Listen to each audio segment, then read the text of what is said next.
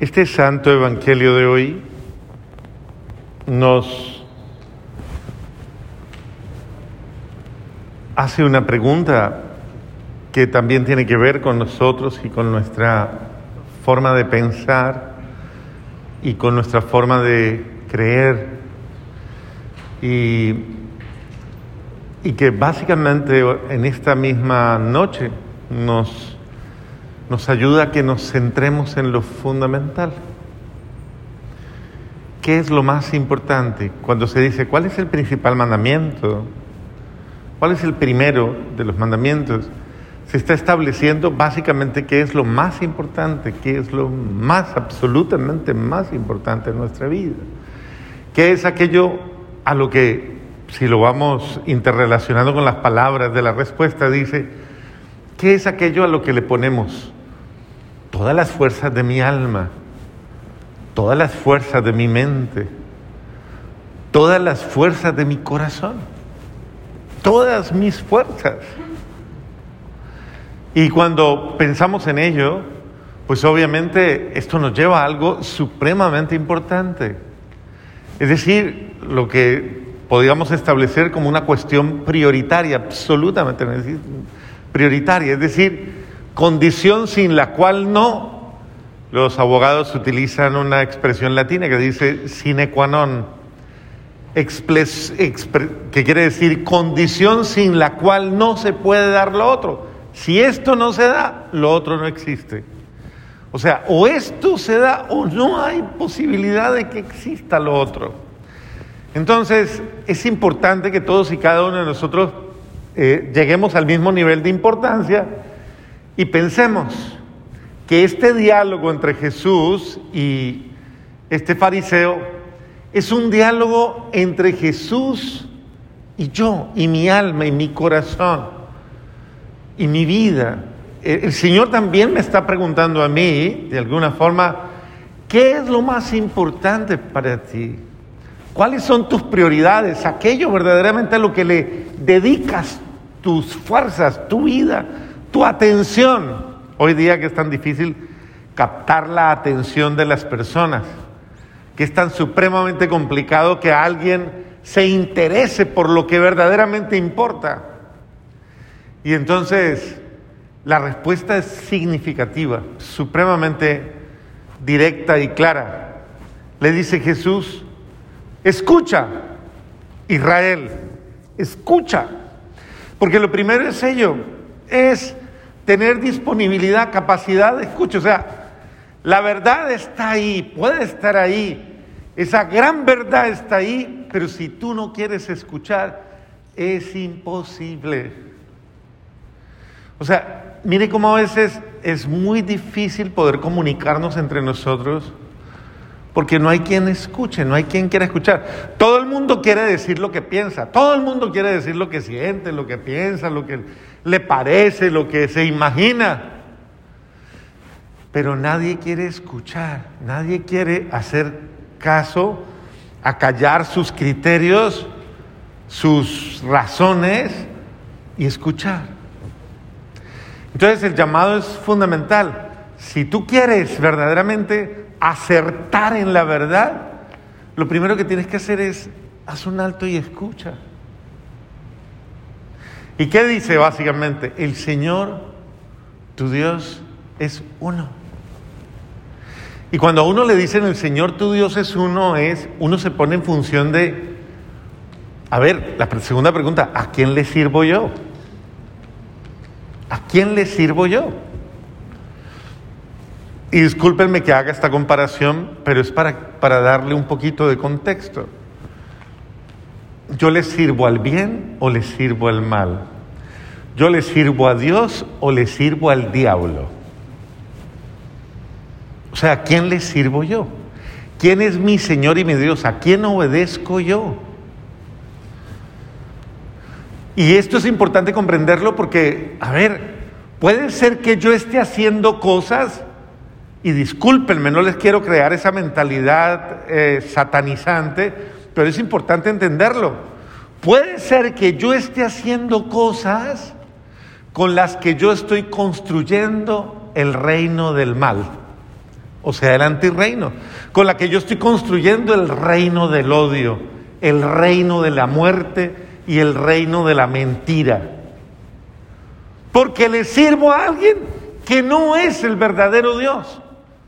Le estoy sirviendo a alguien que niega todo lo bueno, todo lo santo, todo lo justo, todo lo noble. Lo niega absolutamente. Entonces, ¿a quién le sirvo yo? Con una forma de vivir, con una forma de ser que claramente es absolutamente contraria y niega los atributos de Dios. ¿Cuáles son los atributos de Dios? El amor, la verdad y la vida. Y los niega completamente. Entonces, puede que yo esté haciendo solamente acciones que son de odio, o sea, de desamor, acciones que son de muerte y acciones que son mentira. Esto es importante tenerlo en cuenta y tenerlo muy en claro porque uno es un momento de aclaración y de definición, o sea, yo tengo que definir verdaderamente a quién le dedico mi vida, mis acciones, a quién honro con mis acciones. Muy bien. ¿Usted ya descubrió cuál es el Señor de su vida o no? ¿Cuál es? ¿Ya, ya, ya lo encontró? ¿El Señor de su vida cuál es? ¿Su cuerpo? ¿El Señor de su vida cuál es? ¿Su ego? El Señor de su vida es su, su razón o sus sentimientos o sus criterios o su vanidad o cuál es el Señor de mi vida. Bueno, muy bien, eso es importante entenderlo porque viene la segunda parte. Y la segunda parte creo que es mucho más explícita. Amarás al Señor tu Dios Impresionante. Mire cómo nos ubica. Escucha Israel, el Señor tu Dios es, es tu Señor, tu único Señor. Amarás al Señor tu Dios con todas las fuerzas de tu ser. ¿Ok? Entonces eso quiere decir que cuando yo ya descubro, descubro a quién ¿a quién le refiero mi vida? Inmediatamente la invitación es, si tú dices que amas a Dios, ámalo de verdad, ámalo con toda tu alma, ámalo con toda tu mente, con todas tus fuerzas, con todo tu corazón, ámalo sin reserva alguna. Prefiérelo a Él. Entonces, prefiero a Él y a lo de Él. Prefiero lo que Él me brinda la vida que Él me brinda. Entonces, prefiérelo, ama al Señor tu Dios. Escucha Israel. Entonces, mire que el mensaje ahí no es ni siquiera ame a su esposo, ame a su esposa, ame a su madre, ame a su hija, ame a su, a su hermano. No, es, el primer mensaje es, ame a quién? Ame a, al Señor tu Dios. Ámalo con todo tu ser. ¿Por qué? Explico ese capitulito para que usted lo entienda. Porque Dios es el amor. No solo que es amor, es que Dios es el amor. El amor, con mayúscula. O sea, fuera de Él no existe el amor. O amas a Dios, o tú no amas al amor.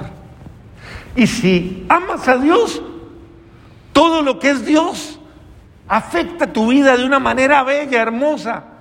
Te llena absolutamente de todo lo bello que Él es. Amas al amor. Hay gente que dice, estoy enamorada y ponen cara de ternero degollado. Sí, estoy enamorada, estoy enamorada, estoy... ¿Y de qué se pegó? A ver.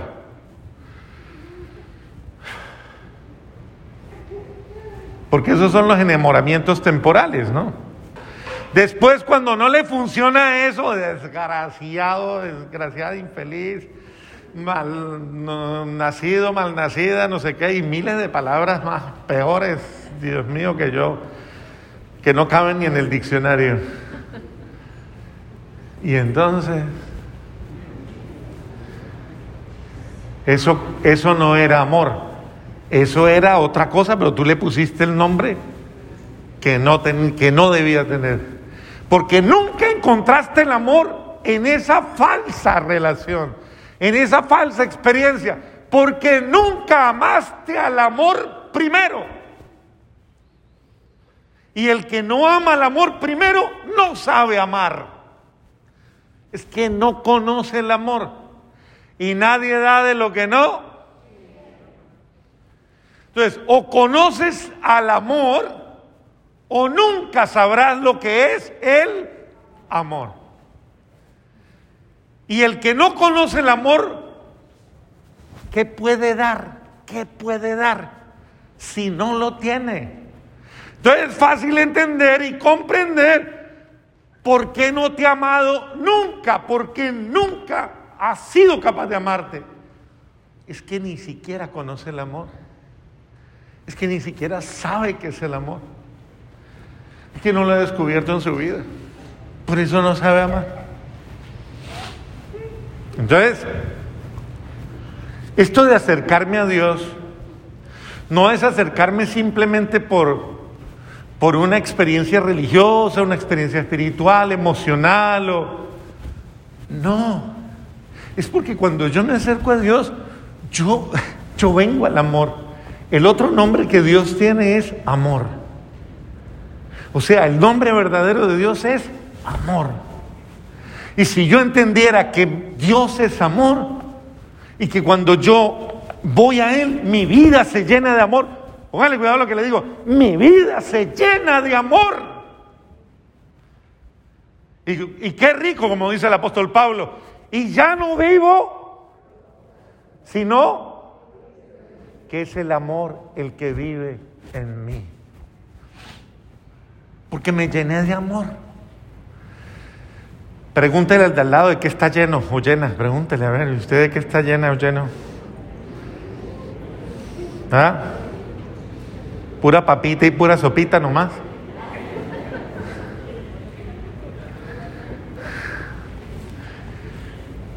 Es el sentido. Si yo me acerco al amor de Dios y me dejo llenar por el amor de Dios, o sea, el que está con Dios se llena de amor. Por eso es imposible estar tan cerca de Dios y no amar. Y no descubrir el amor como una forma de vivir, como una forma de ser, como una forma de expresar, como una forma de relacionar. Una persona sin amor no es feliz. ¿Eso qué quiere decir? Sin amor es sin Dios. Cuando uno dice esa persona no tiene amor, está diciendo es que no tiene a Dios en su vida. Una persona sin amor no es feliz ni puede hacer feliz a nadie.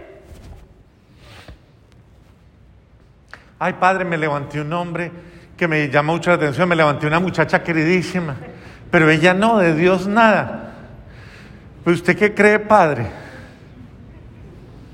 Bendito sea Dios. ¿Podrá un ciego guiar a otro ciego? Pero ella es buena gente, él es buena gente, Padre, usted lo viera. No, es que, es que el cuento no es así. O usted conoce el amor y el amor, el amor llena tu vida, inspira tu vida, forma tu vida. O no hay nada. Así de sencillo, ahí no hay nada. Nada. Y ni siquiera he pasado el segundo mandamiento, que es ¿qué? Estoy solo en el primero. Simplemente para que entendamos que si lo primero no se da, con todas las fuerzas de mi mente, con todas las fuerzas de mi alma, con todas las fuerzas de mi corazón, lo segundo nunca va a salir. ¿Qué sale de una persona que no ha conocido el amor? Lo peor de sí, lo peor de su humanidad. Por eso se le sale a toda hora eh, eso, llámele como quiera, el hombre viejo, la mujer vieja, el hombre atravesado, la mujer atravesada, el malcriado, la malcriada, el enfermo, la enferma, el intoxicado, el endemoniado, el, y, y ni sigo. ¿Y por qué todo eso? Porque ahí no está Dios. Ahí no está Dios. Y donde Dios no está, reina el caos, reina el desorden, reina la anarquía. Discúlpenme, reina Satanás. Así de sencillo. Entonces, esto es muy importante tenerlo en cuenta, porque, vuelvo y lo repito, nadie da de lo que no tiene. Ahora no es que llegue a su casa y le empaque la maleta a su marido o a su mujer y diga, se me joda la casa porque usted tiene el diablo, váyase de la casa del padre, digo. No. Pues que hay gente que es medio literal. El padre dijo, ahora entiendo, claro, estamos endemoniados aquí en esta casa. Vaya que le hagan un exorcismo, vaya que le... No haga eso. Yo lo que estoy diciendo es que comprenda porque usted solo no puede, solita no puede. Comprenda que usted, si usted no se sumerge con todas las fuerzas de su alma, con todas las fuerzas de su mente, con todas las fuerzas de su corazón. En esa experiencia del amor de Dios, usted solito no puede, no puede. Nada bueno puede salir de usted si usted no deja que esa presencia amorosa de Dios invada su vida, llene su vida, sature su corazón, inspire sus acciones, mueva sus acciones. No va a poder hacer nada porque solo no puede. Solo el amor de Dios puede llenarnos de su presencia y enseñarnos a ser mejores personas, mejores seres humanos, más cálidos, más educados, más prudentes, más amables, más queridos, más sociables, más equilibrados, en todos los sentidos. Una persona que se relaciona con Dios va sanando sus heridas, va sanando sus, sus traumas, sus miedos, los va sanando. Yo personalmente no tengo vergüenza en reconocer y en decir que tristemente viví una juventud, una niñez tal vez, una juventud y una adolescencia, adolescencia y juventud frustrada y herida y dura y maltratada. ¿Y quién me sanó? Literalmente soy testigo de esa sanación. Fue el amor de Dios. Y con esto no culpo a nadie ni hago responsable a nadie. Si tuviera que hacer responsable a nadie, tengo que hacer responsable a toda una sociedad y a toda una cultura enferma absolutamente enferma. Pero bendito sea Dios, lo encontré y con Él encontré mi vida. Lo mismo te puede pasar a ti. Si tú no encuentras a Dios, no vas a encontrar la alegría, no le vas a encontrar un sentido a tu vida. No vas a encontrar una razón para vivir. No vas a encontrar alegría, no vas a encontrar motivación. Porque solo Él, solo Él llena tu vida de sentido. Entonces, cuando Él llegó a mi vida y, me enamoró, lo bello de esto es que, y lo lindo que nos debería pasar a todos y cada uno de nosotros es eso. Qué rico que nos pudiéramos enamorar del amor, es decir, de Dios. Enamorarme del amor verdadero, del único y verdadero amor que no me traiciona, que no me engaña, que no me miente, que no me usa, que no me atropella, que no me desprecia, que no hace nada malo contra mí. Y más aún, más aún, el único y verdadero amor que me ama como soy, que me conoce, me ama conociéndome, que me perdona, me acepta, me justifica, me da oportunidades, lucha por mí. Es el único amor verdadero. Lucha por mí.